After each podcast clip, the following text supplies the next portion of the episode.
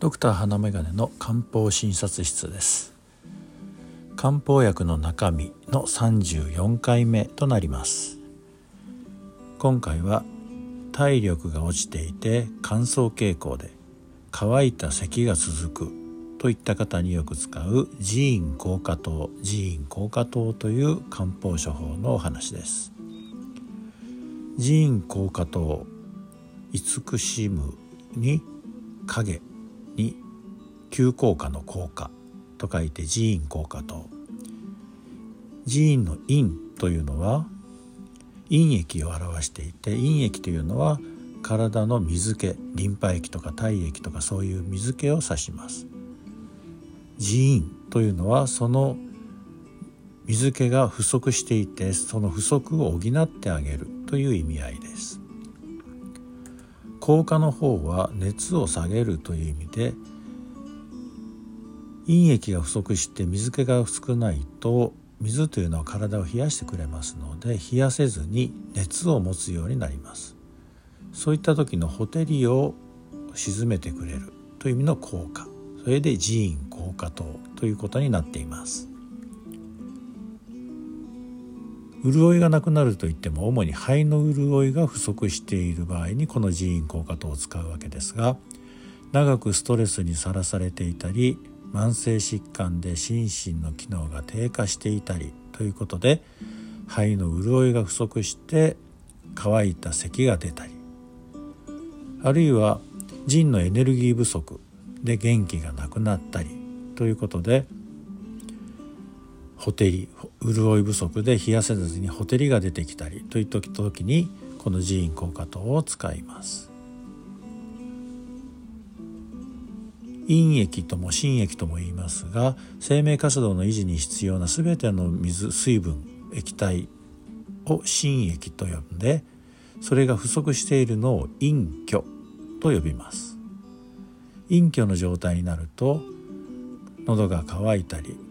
唇や口が乾燥したり目の乾燥感を訴えたり皮膚がかさついたり便がコロコロしてきたりということが起きます。さらに血虚といって血液も不足してくると虚熱状態。水分や血液分が虚して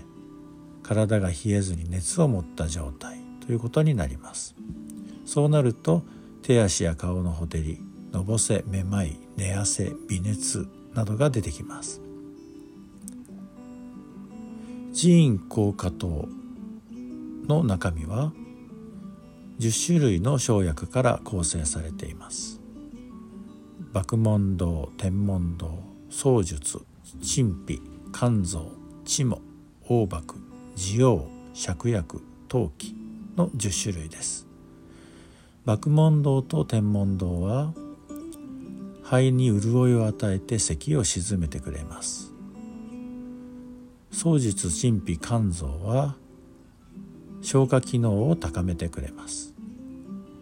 地元黄幕が虚熱をとってほてりなどを鎮めてくれます。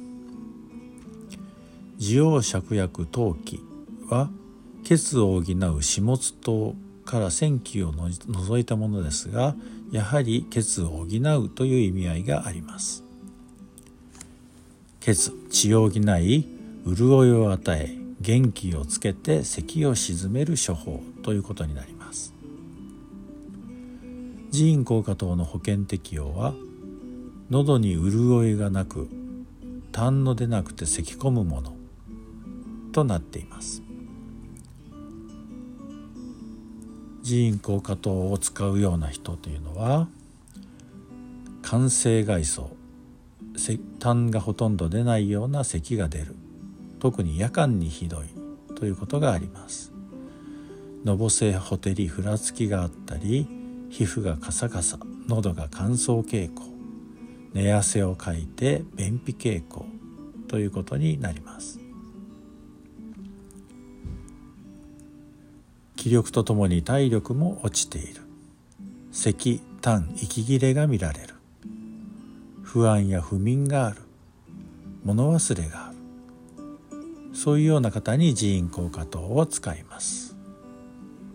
完成外装ということでは爆問同等も使うわけですけれども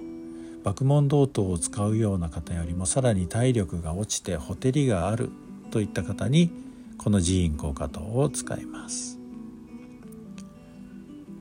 今日は体力が落ちて完成外装が続くという方によく使う寺院効果糖をご紹介いたしました。今日があなたにとって素敵な一日となりますように。メディカルインフォメーションシアター医療健康情報をあなたに。番組への疑問質問感想などは花メガネドッグアットマーク ymail.jp かツイッターでハッシュタグ花メガネひらがなで花メガネをつけてツイートしてみてくださいあなたもチャンネル登録をして漢方に詳しくなってくださいではまた。